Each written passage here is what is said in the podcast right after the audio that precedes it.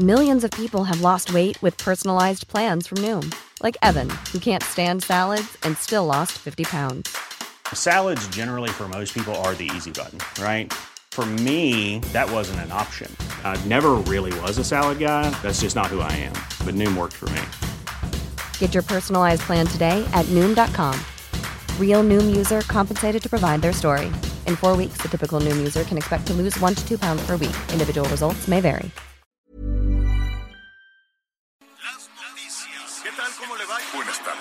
Estás a punto de escuchar. Yo soy Javier Alatorre. Las noticias con Javier Alatorre. La vamos a pasar muy bien. Comenzamos. Año nuevo, vida nueva, con salud y con prosperidad. Entre pitos y matracas, entre música y sonrisa, el reloj ya nos avisa que el año va a terminar. Las mujeres y los hombres un nos daremos y entre todos cantaremos llenos de felicidad. Vamos todos a cantar. Año nuevo, vida nueva, más alegres los días serán. Pues muy buenas tardes, qué gusto saludarlos. Es el último día, ah, no es cierto, es el último jueves de 2021. Gracias por estar con nosotros. Eh, sí, muchos saludos para Javier Alatorre. Hemos estado platicando que está unos días de descanso, pero aquí estamos nosotros muy pendientes de todo lo que sucede a través de este esfuerzo de comunicación de Audiorama y el Heraldo Radio. Y fíjense que hoy me voy a permitir, Miguel Aquino, qué gusto que siempre estás por ahí, pero déjame empezar con el tema de los propósitos. Mañana les prometo que voy a ser más romántica, pero hoy sí vamos a platicar del tema del dinero. Es un propósito que por donde quieran tenemos todas las personas en la mente. ¿Por qué? Porque queremos estar mejor, sí, pero de entrada porque queremos salir de deudas. Y esto no se hace por arte de magia. La única forma de lograrlo es gastar menos de lo que ganamos. Claro que suena también como a un sueño medio guajiro, pero es muy importante que a la hora que pensemos en nuestros en nuestros propósitos, en nuestros deseos de año nuevo, tengamos en cuenta nuestro presupuesto, nuestras deudas y cómo podemos hacerle para dar darle la vuelta a esa angustia con la que vivimos pues la mayoría de las personas.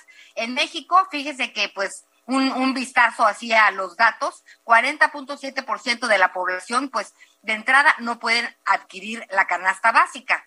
Y también, eh, pues, nueve de cada diez hogares en México, estos sí tienen algún activo, o sea, pueden tener una, una casa, vivienda, un negocio, un vehículo o una cuenta para el retiro o ahorrar. Ahora, si hablamos de las deudas, ahí son casi, eh, pues, el 90% de las personas en nuestro país pues tiene deudas y hay de deudas a deudas. Así que pensemos que un buen propósito de año nuevo sería organizar nuestras finanzas y la única forma de hacerlo es haciendo un presupuesto. Olvídese de su celular, agarre un, un, un cuaderno con la familia y entre todos ver a dónde le podemos ir bajando poco a poco. ¿Qué te parece esta manera de empezar, Miguel Aquino? Buenas tardes. Hola Anita, ¿cómo estás? Muy buenas tardes. Me da mucho gusto saludarte a ti y a todos nuestros amigos. Un abrazo a lo largo y ancho del país y por supuesto hasta la Unión Americana. Sí, creo que una de las cosas, y no solamente la cuestión económica, creo que uno en la vida siempre tiene que planear y tiene que organizarse.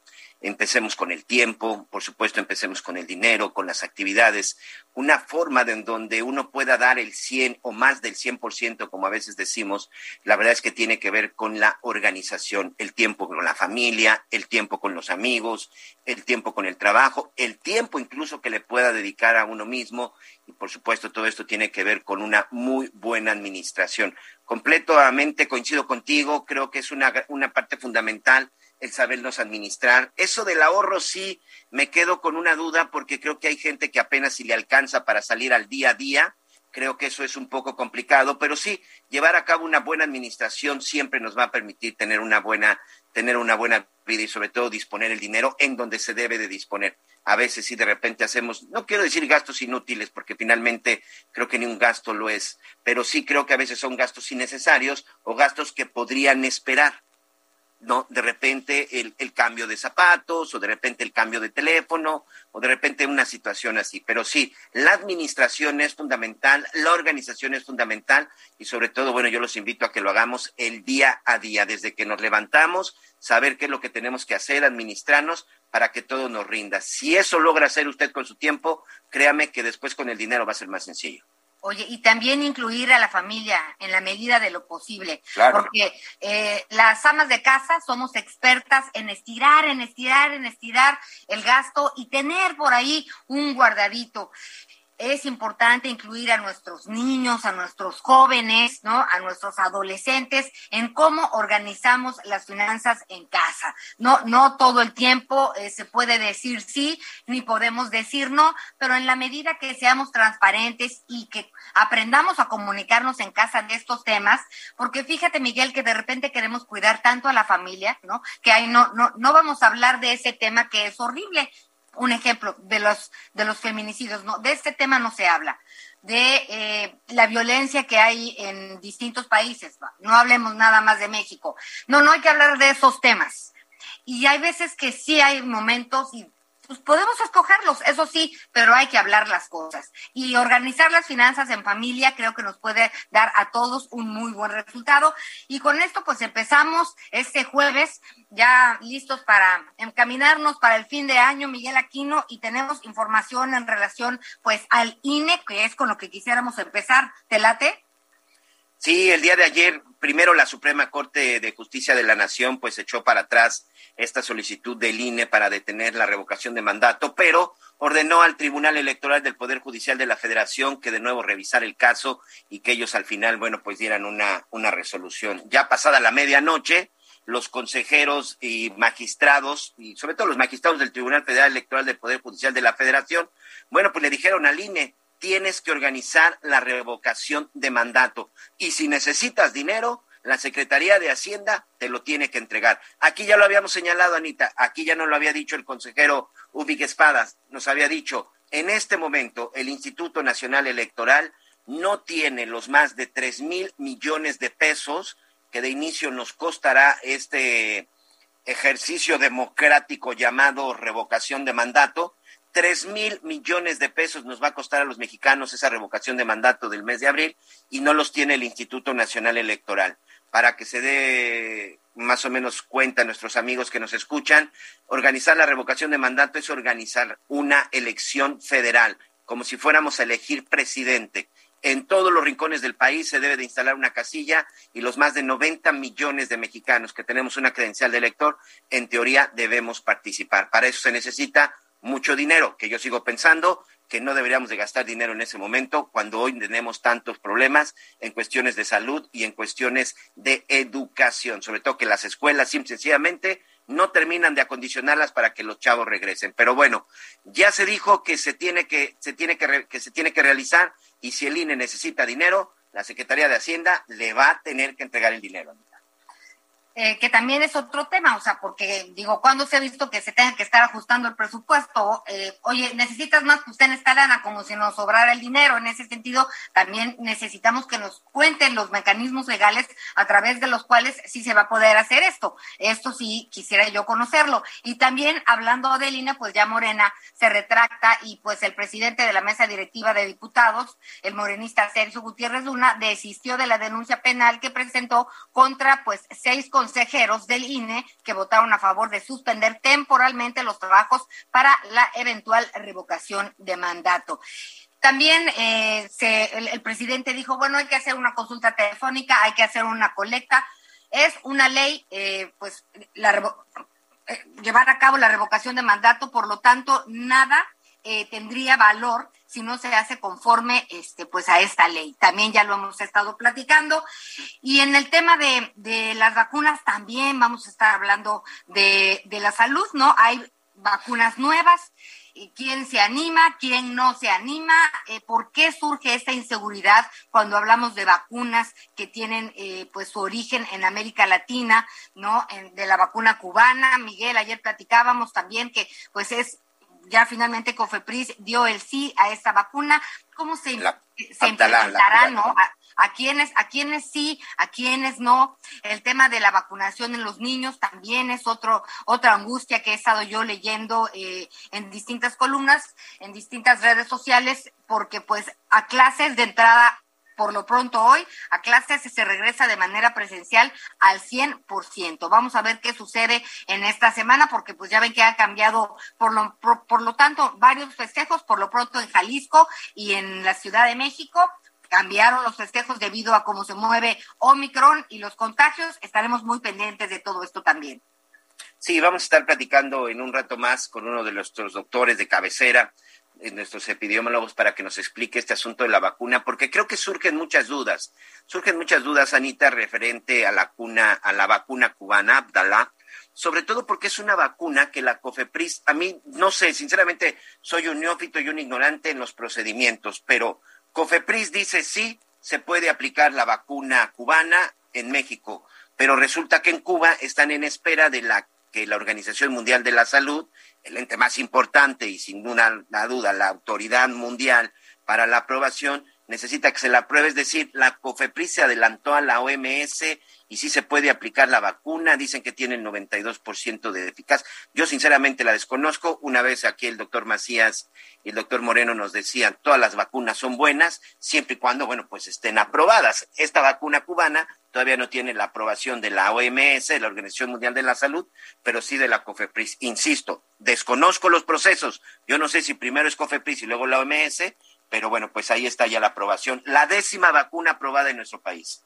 Y, y lo que a mí de repente me intriga, que la mejor opinión siempre la tienen ustedes, las personas que amablemente nos acompañan todos los días, es por ejemplo la FDA, esto en Estados Unidos, pues aprobó el Paxlovid, creo que así se pronuncia Paxlovid, de la Pfizer, ¿no? la casera de Pfizer contra COVID-19. Entonces, ¿por qué COFEPRIS no también se apura a, aprobar o a checar o a revisar este tipo de tratamientos que pues en algunos países ya se empieza a, a, implementar, porque recordemos que necesitamos responsabilidad social, que ya hemos hablado de eso, políticas públicas que hagan su trabajo en cuestión de salud y la medicina, la ciencia, la medicina, necesitamos darle con todo a esta enfermedad para pues que podamos seguir adelante, Miguel, y no nos quedemos como en la primera fase, en la primera ola, ya se habla de la quinta, y, nos comentaban ya que eh, en pandemias a lo largo de la historia son muchas las olas, son muchas las transformaciones del virus pero lo que va aumentando es el conocimiento, que es con lo que vamos matando al virus. Así que pues estamos en este, en este proceso, en esta encrucijada. Por lo pronto, lo más importante que podemos nosotros compartir con ustedes, además de la información eh, más importante del día, es que tenga mucho cuidado. Mañana es el último día del año, estamos deseosos por celebrar, por festejar, por abrazar a mí me cuesta mucho trabajo ver a la gente que amo y no realmente, eh, y, como son reencuentros, porque todavía no vemos a todas las personas como solíamos hacerlos, pero sabe que hay que tener eh, responsabilidad. Fíjate que ya les decía que mi hija está embarazada, en ocho días está programada su, su cesárea, porque pues la niña está sentada, no, no están ustedes para saberlo, pero ya les estoy platicando, y una niña vino a saludar a mi hija, una chiquita, a la más pequeña, y a la hora que mi hija la iba a saludar, le dijo, no, ¿sabes qué? Vengo de viaje, nada más te digo hola así de lejos, porque sé que tu hermana está embarazada. ¿Sabes qué? Me quedé fría porque, pues digo, chavitas de 15 años que puedan tener esta conciencia es muy importante eh, y tiene que ver también con lo que hacen en su casa y con la información que les damos a, nuestros jóvenes, que son quienes más inquietos están en estos momentos por salir, por celebrar y pues pasarla bien como, como tendrían todo el derecho de hacerlo. Sí, pero creo que sí es importante señalar que esa responsabilidad que tú bien hablas, este, Anita, está solamente en nuestras manos solo y exclusivamente en nuestras manos. La responsabilidad de cuidarnos, pues dependerá sin duda de nosotros. Sí es un problema, hay que decirlo. Yo sí me atrevo a decir que hoy sí es un problema Omicron, hoy sí es un problema de nueva cuenta, sí se están incrementando aunque el señor López Gatel este, de repente pues, no quiere dar las cifras correctas, cuando de repente en su reporte de la propia Secretaría de Salud salen y lo desmienten.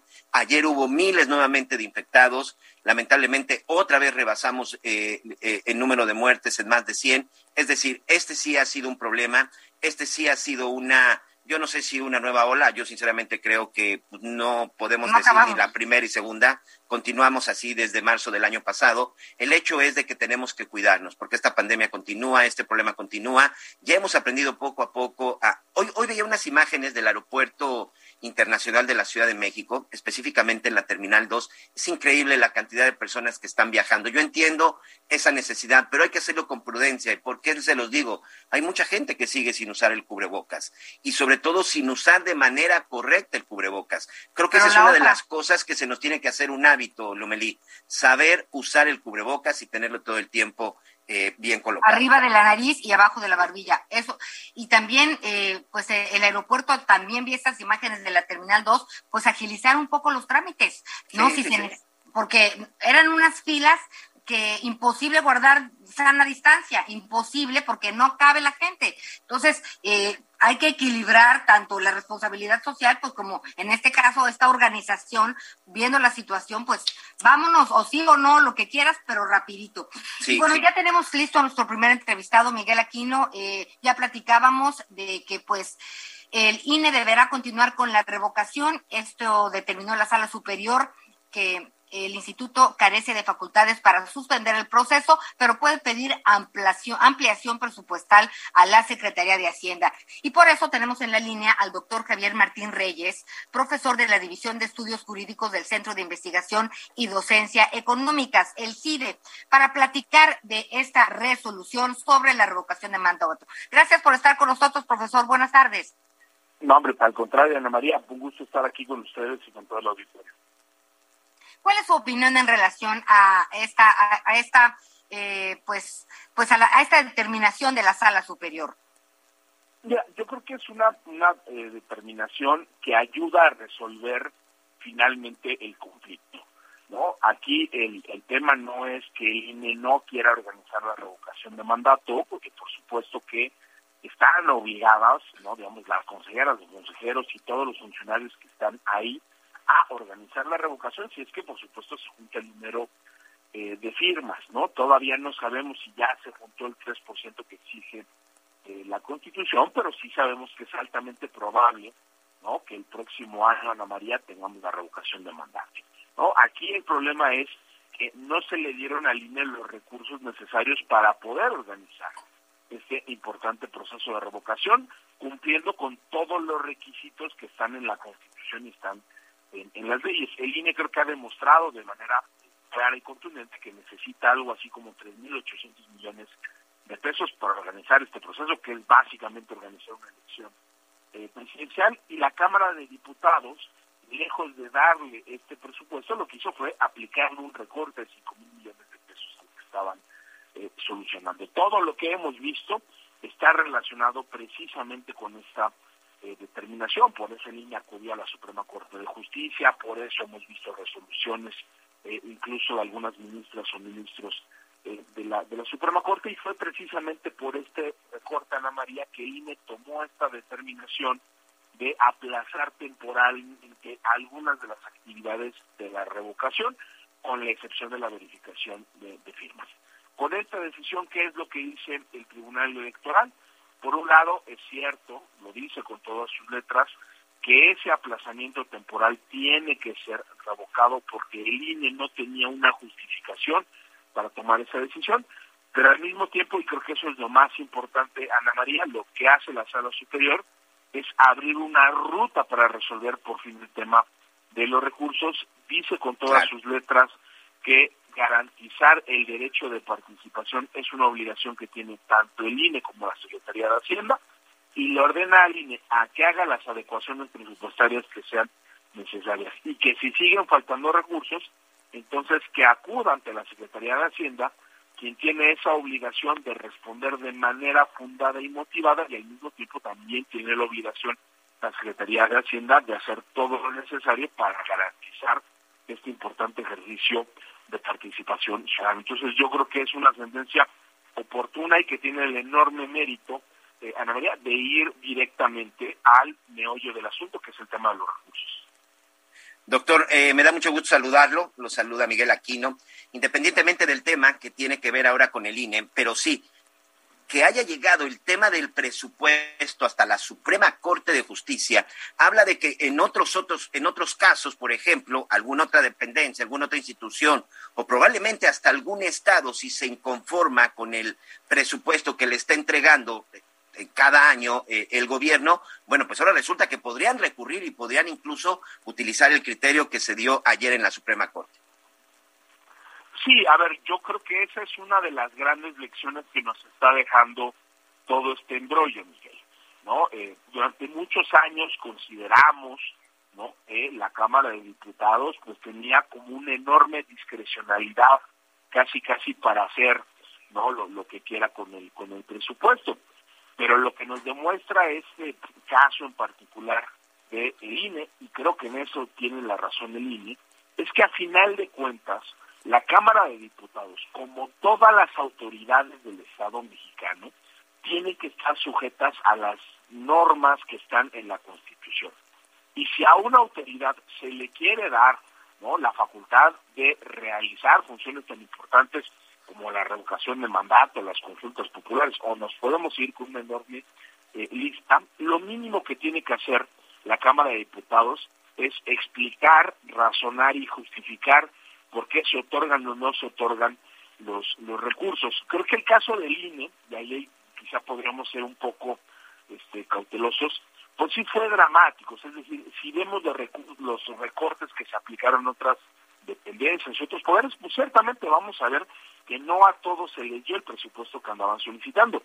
Pero en el caso del INE, ese recorte, digamos, de 5 mil millones de pesos, pues sí fue algo que se salió de toda eh, proporción. ¿no? Creo que si eventualmente no la Corte emite una sentencia donde diga con claridad cuáles son los parámetros a los que se tiene que ajustar la Suprema Corte, perdón, la, la Cámara de Diputados, creo que eso ayudará eventualmente, como dices, a que si hay otros casos, esperemos que no sea eh, eh, una situación similar, pues si se llegara a presentar otro tipo de recortes, así de desproporcionados, así de irracionales, y así de carentes de justificación, pues que sirva como precedente para que las y los diputados sepan que hay obligaciones constitucionales y que sepan cumplirlas a cabalidad. Doctor, hay otra situación también que se presenta con este asunto del Instituto Nacional Electoral y sobre todo la necesidad, como decíamos, del presupuesto, porque no solamente tienen que organizar la revocación de mandato, también tenemos elección en seis estados y por ahí también tenemos pendientes algunas consultas el presupuesto que en determinado momento llegara a requerir o solicitar el Instituto Nacional Electoral y que la Secretaría de Hacienda le tendría que entregar, hoy la Secretaría de Hacienda podría decir no después de lo que dijo la Suprema Corte? Mira, creo que eso, eh, Miguel, va a ser muy dependiente de que también justifique el Instituto Nacional Electoral los recursos que necesita. Yo tengo la impresión, por cómo está redactada la sentencia de la Sala Superior del Tribunal Electoral, de que si el INE demuestra de manera clara, objetiva y contundente que ya realizó todas las adecuaciones presupuestales que podía realizar, eh, esto otro que tú mencionas, que tendrá una participación importante también en procesos electorales locales que no, no puede descuidar, que también tiene que seguir, porque no podría ser de otra manera, pues todas las funciones que tiene el INE en la expedición de la credencial de electores, en la fiscalización de los recursos, en radio y televisión, es decir, en todas esas otras funciones que son igual de importantes y que aún así no encuentran, o sea, no son suficientes los, los, recursos, yo creo que constitucionalmente la Secretaría de Hacienda sí va a estar obligada a entregar eh, los recursos.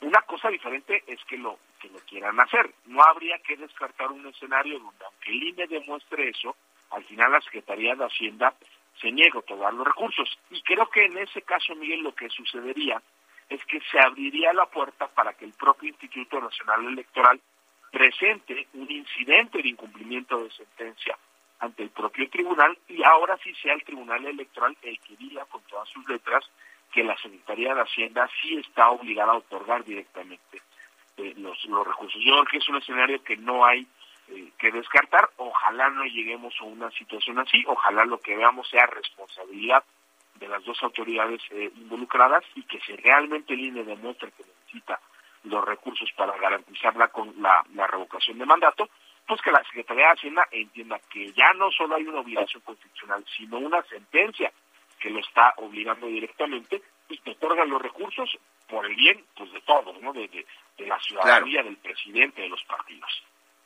Eso son tres meses. Perdón, nada más para concluir, son tres meses, ¿eh? Porque esto se tiene que llevar a cabo en abril. Son tres meses para resolver todo esto, doctor. En términos de la ley, ¿será tiempo suficiente? Mira, yo creo que tengo la impresión de que la gran ventaja, Miguel, es que el Tribunal Electoral, ya lo vimos, resuelve mucho más rápido que la Suprema Corte de Justicia. Yo quería, la otra controversia que presentó el INE contra los diputados por el presupuesto, ahí sigue viva. La gran pregunta es si las y los ministros van a alcanzar a resolverla eh, a tiempo. El tribunal resuelve muy rápido le dio un plazo pues, prácticamente de, de brevedad a la Secretaría de Hacienda para, para que conteste. Yo confío en que el INE tome una determinación rápida. Yo espero también que la Secretaría de Hacienda conteste rápido. Y si eso no sucede en un plazo eh, breve, como dicta la sentencia, de nueva cuenta, pues se abre otra vez la posibilidad de que para que se acuda al Tribunal Electoral y muy seguramente, no a principios del segundo año, estaríamos viendo una nueva determinación. Ojalá no lleguemos, pero digamos, eh, la materia electoral funciona con, con una velocidad tal que yo sí creo que sería viable eventualmente ante un incumplimiento que haya otro pronunciamiento. Ojalá no sea así, pero, pero creo que sí sería posible. Pues yo creo que finalmente eh, pues ya lo estaremos viendo. Millions of people have lost weight with personalized plans from Noom, like Evan, who can't stand salads and still lost 50 pounds. Salads, generally, for most people, are the easy button, right? For me, that wasn't an option. I never really was a salad guy. That's just not who I am. But Noom worked for me. Get your personalized plan today at Noom.com. Real Noom user compensated to provide their story. In four weeks, the typical Noom user can expect to lose one to two pounds per week. Individual results may vary.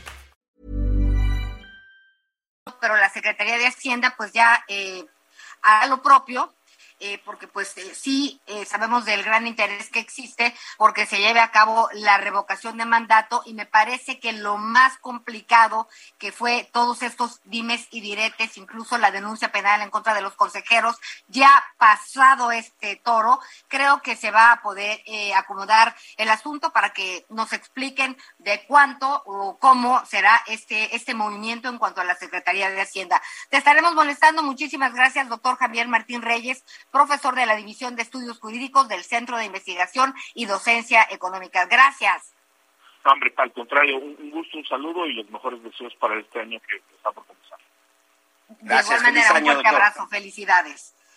Pues así está, Miguel. Eh, tenemos más información que me, que me estabas platicando. No, te decía precisamente de este asunto de la, de la revocación de mandato. En la mañana escuchaba al presidente de la República de que va a haber, va a haber y va a haber revocación de mandato.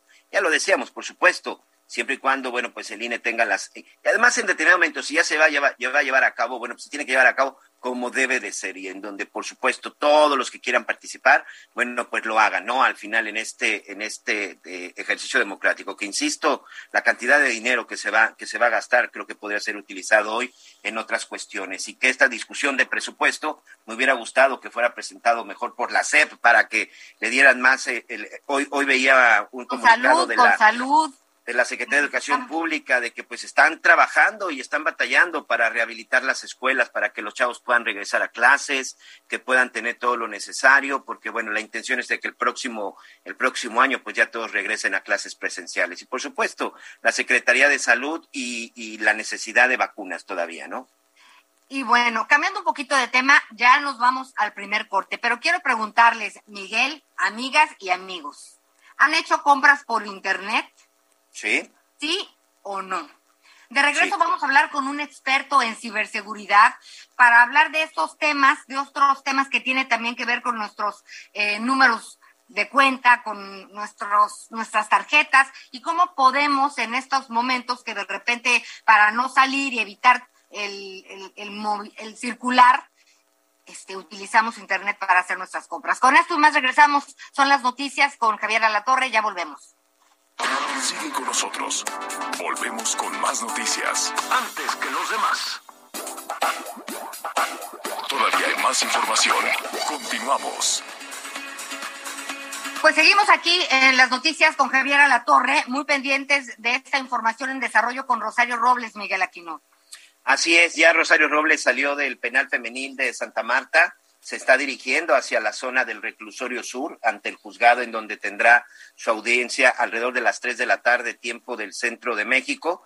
Recordemos que un juez de amparo hace unos días determinó que el juez Gatner eh, Villar, este juez vinculado a la familia Bejarano y a la familia de Dolores Padierna, bueno, pues sometió la resolución de un tribunal colegiado de modificar la medida cautelar en contra de Rosario Robles. Ordenó una nueva audiencia y lo apercibió de que de no incumplir podría tener sanciones administrativas. Audiencia que se tenía que realizar esta misma semana. Esta notificación fue el pasado 27 de diciembre y el día de hoy a las 3 de la tarde será esta nueva audiencia.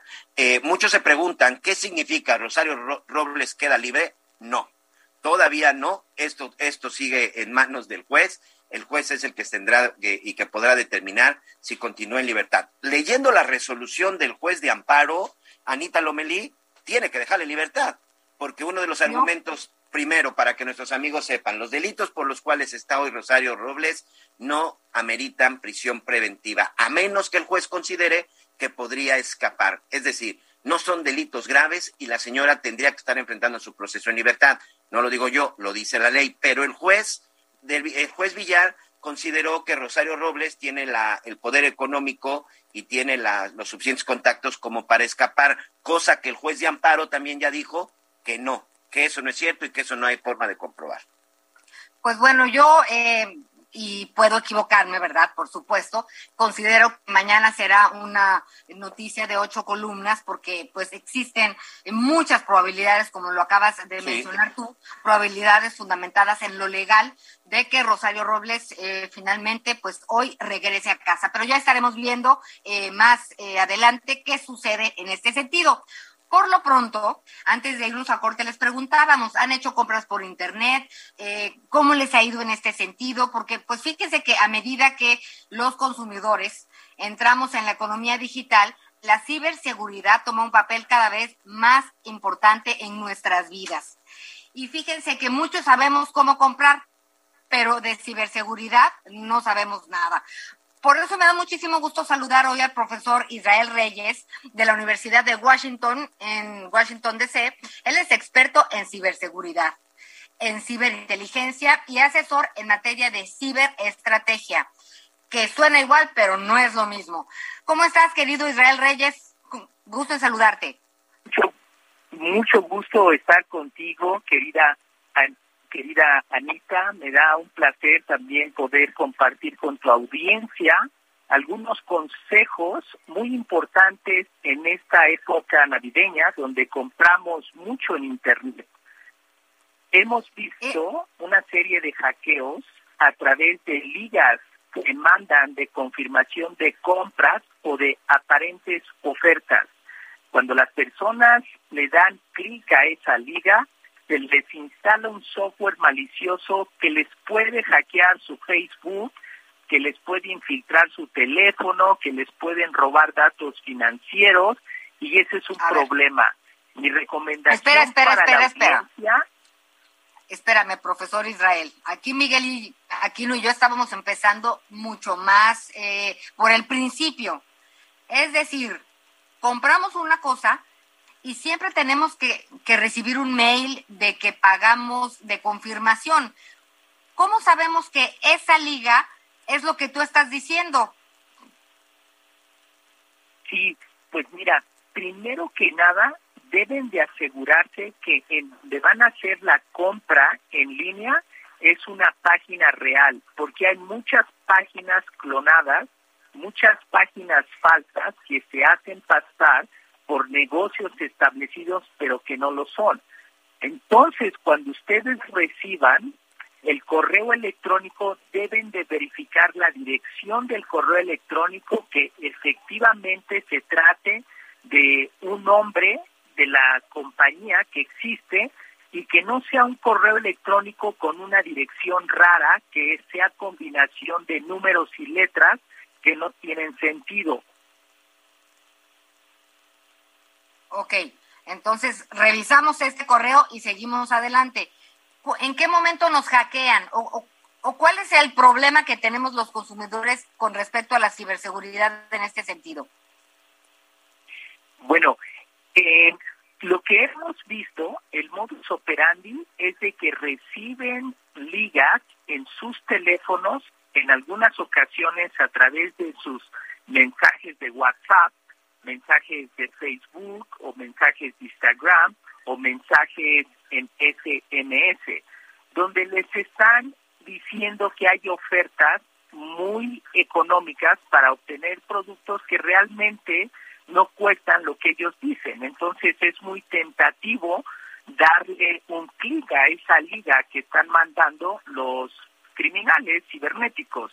Cuando ustedes le dan clic a esa liga, es cuando ellos instalan vía remota un código malicioso que literal les puede robar o secuestrar su cuenta de Facebook, su cuenta de WhatsApp y bueno, robarles la información. Ese es el riesgo, ese es el modus operandi de darle clic a la liga que tiene contenido malicioso o código malicioso. Ok.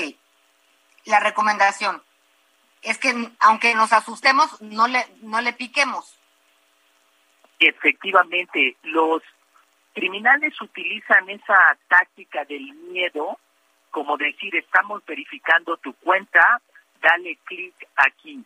O pueden decirte, estamos mandando una verificación de una transferencia y un pago que se hizo de tu cuenta de banco. Para verificar, dale clic aquí. Ellos utilizan la ingeniería social y el miedo para hacer que los usuarios sean más impulsivos y le den clic a esa liga. La recomendación es no darle clic a las ligas de gentes, teléfonos, mensajes que ustedes no tengan registrados. Y cuando la liga aparezca en combinación de letras y números que no tienen sentido, lo más seguro es que se trata de un ataque cibernético para robarles su información. Ok, ¿cómo protegemos nuestros datos? Sus datos hay que ser muy cuidadoso en dónde almacenan ustedes sus datos. Por ejemplo, hay plataformas donde pueden poner sus datos desde Google Documents hasta el cloud, pero deben de tener y asegurar que cuando hagan las cuentas habiliten el doble factor de autenticación y verificación y deben de asegurarse que el teléfono y su correo electrónico para recuperar los accesos siempre estén actualizados. También es muy importante que sus dispositivos móviles, que es lo que uno más utiliza en estos tiempos, deben de, deben de estar actualizados con el más reciente software, porque todos esos actualizaciones de software resuelven muchas de las vulnerabilidades en seguridad. Por eso es importante tener los dispositivos actualizados al día en el software para su protección. Muy bien, y también eh, si utilizamos la tecnología, vale la pena de repente tomar alguna capacitación, no, no es complicado, y sí vamos a ganar mucho, sobre todo en este tema de pues cuidar nuestros datos, cuidar nuestro dinero, que es pues que tanto trabajo nos cuesta ganar. Muchísimas gracias, Israel Reyes, hasta Washington. Estaremos platicando contigo. Es un placer estar contigo. Feliz Navidad, próspero año nuevo para toda tu audiencia. Gracias, un fuerte abrazo de regreso. Ahí está precisamente. Creo que es un tema que da para mucho sobre todo en esta temporada en donde pues ahora las compras por internet y las operaciones por internet son fundamentales. Oye, Anita, en unos minutos más vamos a platicar con nuestro corresponsal en la zona de Minatitlán, Veracruz. Anoche hubo un incendio en una refinería, pero por lo pronto las redes están echando lumbre entre el pleito de Omar Fayad, el gobernador del estado de Hidalgo, y el presidente nacional del PRI, Alejandro Moreno, a quien Omar Fayad, pues hoy lo ha acusado de traidor. Está enojado porque resulta que la Comisión Política Permanente del PRI Nacional le entregó la candidatura, dice el gobernador Omar Fayad, del estado de Hidalgo al Partido Acción Nacional con esto de las alianzas de PRI, PAN, PRD. Omar Fayad está muy enojado, ha tachado de traidor a Alejandro Moreno y Alejandro Moreno, bueno, pues también ya le respondió acusando al gobernador del estado de Hidalgo de que está muy enojado porque él quería imponer a su candidato y sobre todo porque tiene ahí intereses personales. Bueno, no pues tengo nada en contra no tenemos oposición y se pelean Qué vergüenza, qué vergüenza de oposición el partido gobernante Morena debe de estar burlándose de su oposición porque su oposición simple y sencillamente no tienen más enemigo que ellos mismos, dice Alejandro Moreno. La molestia del gobernador Omar Fayad responde a intereses personales y nunca los del partido. A lo largo de los últimos años ha demostrado su sumisión y entreguismo con el poder.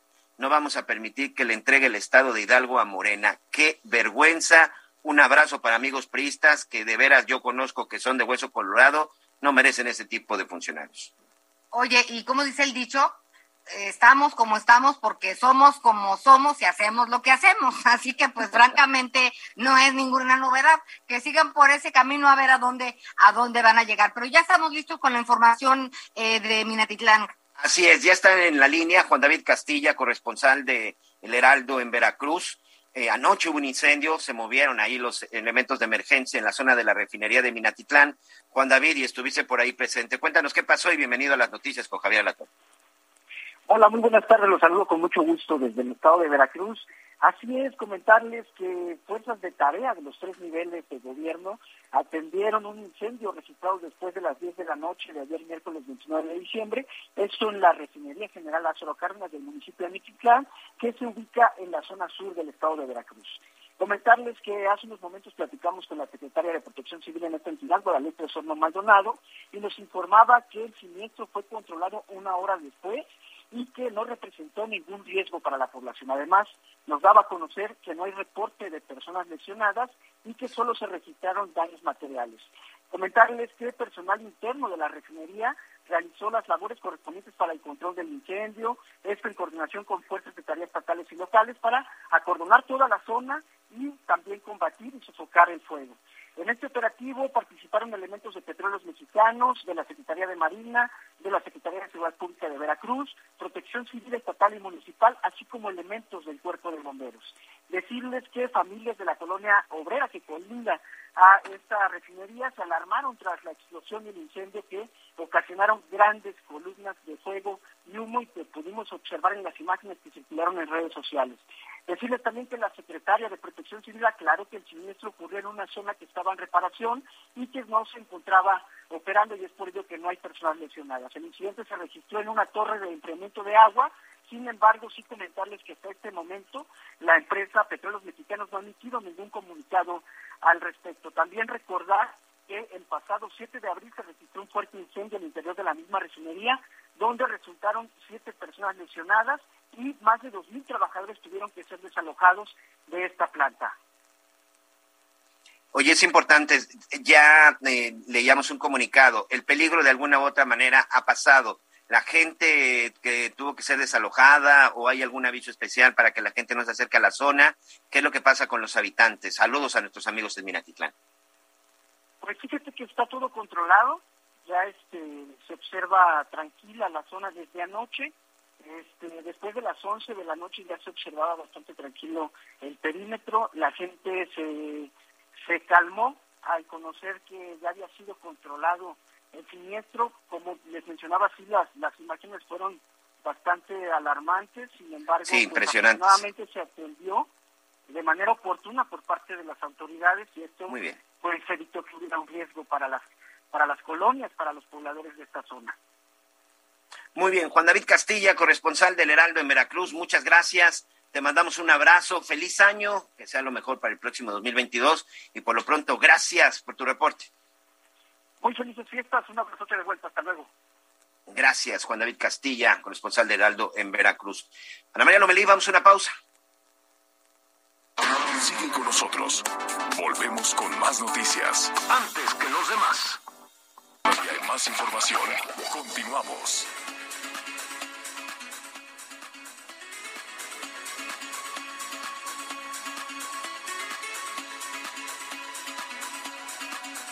De emergencia. Y por esta razón vamos a saludar, como siempre, a nuestro doctor de cabecera, al doctor Alejandro Macías, infectólogo y excomisionado contra la influenza. Hola, doctor, ¿cómo estás? Bien, Mónica, buenas, me da gusto estar con su buenas tardes. Buenas tardes, mi doctor. ¿Qué dices? ¿Es buena la vacuna? Mira, bueno, es que depende de quién me pregunte.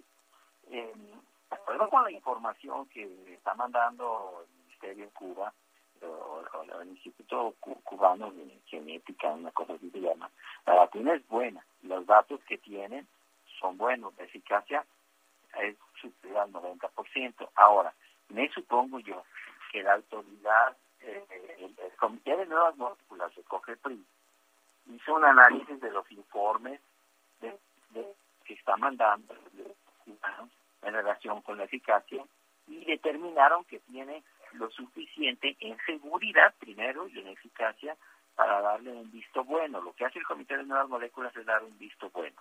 Hasta ahí ya corresponde a COGEPRI decir si con ese visto bueno se le da la autorización de emergencia. Cada país tiene sus, sus políticas.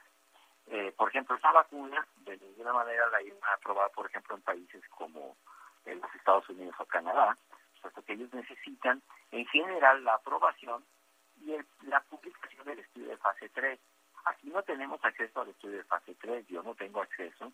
Me supongo que hay un estudio de fase 3 pero eso lo tiene que haber analizado el Comité de Nuevas Moléculas, es algo que nosotros no tenemos la información. De hecho, la Organización Mundial de la Salud tiene criterios muy semejantes, que si no hay una información completa, no hay un estudio de fase 3, generalmente se pide que haya una publicación en una revista internacional para poder dar un registro completo. Entonces, ¿qué conclusión? Pues te digo, depende de quién le, a quién le preguntes. Si ellos tienen la información completa, parece que es una buena vacuna, pero generalmente se pide algo más para dar un registro completo en la mayoría de los países. Doctor, ¿tú te, te la pondrías? es una buena pregunta. Mira, yo tengo ya mis vacunas, pero yo diría que esa vacuna es mejor que nada, sin duda. ¿eh? O sea, lo primero es que sea segura y parece que es segura. Yo tendría mis cuestionamientos al respecto de la eficacia. Yo sí creo que la autoridad regulatoria en este caso COFEPRIS, debiera, cuando dé un registro de este tipo, informar un poco más para tranquilidad de la gente. Eh, eh, si ellos tienen la, información, pues tendrían que brindarnos la información de, de cuánto fue la eficacia, en cuántas personas se aplicó y cómo se comparó, ¿verdad? Yo digo que es lo primero que habría que hacer. Yo diría que si yo no tuviera ninguna otra vacuna, desde luego que me la pongo. Pero si tengo opción, yo preferiría ponerme una vacuna de la que tenga más información. De acuerdo. Pues, doctor Alejandro Macías, te deseamos un feliz año, bendiciones y que nos sigas informando a este 2022 como lo has hecho hasta ahora. Muchísimas gracias. Gracias, Anita, que estén bien, cuídense. Un fuerte abrazo. Hacemos una pausa y enseguida regresamos. Sigue con nosotros. Volvemos con más noticias. Antes que los demás. Todavía hay más información. Continuamos. Bueno, pues ya estamos llegando al final del programa. Mañana no hay mañanera. Así que si ustedes me preguntan por mí, nos pintábamos de colores de aquí hasta el lunes. Pero no, no, no. a ver, Miguelito, Aquí tengo, fíjate que entre semana hemos estado hablando de tu programa, que también mañana es el último del año, Entrañas de lo Prohibido, de un rollo del cártel, de a ver cuál cártel y quién mató a quién. Mira, el día de mañana vamos a tener la entrevista en exclusiva de William Rodríguez, que fue el heredero del cártel de Cali, y nos va a hablar sobre la muerte de Pablo Escobar, su principal enemigo. ¿Quién lo mató? Les doy un adelanto sí fue el cártel de Cali quien acabó con Pablo Escobar. Pues yo creo que eso la gente sabe y, el que no y el que no quiera saber la verdad, pues es porque porque quiere hacerse el de los oídos y la vista gorda, ¿me entiende? Todo el mundo sabe que mi padre y mi tío y el cartel de Cali, que era ellos dos más Chepe más Pacho Herrera, fueron los que financiaron eh, económicamente esta esta cacería de del cartel de Medellín, ¿no? Porque no era solamente Pablo. ¿Qué decir? Qué barbaridad. Pues hay muchas cosas que se dicen en relación a esta muerte de Pablo Escolar, pero mañana descubriremos todo en Entrañas de lo Prohibido. Siete de la noche por la señal de A más de TV Azteca, ya lo saben, 7.2. Ahí los esperamos. Y por lo pronto, estamos llegando al final del programa de las noticias con Javier Alatorre. Nos vemos mañana. ¿Qué hacemos mañana? El último día del año.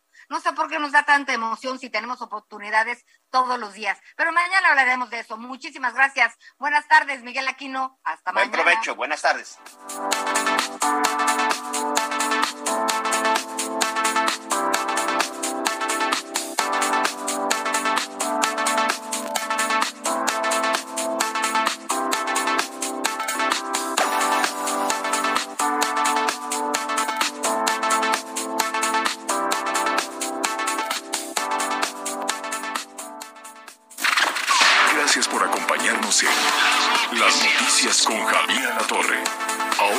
Estás muy bien informado.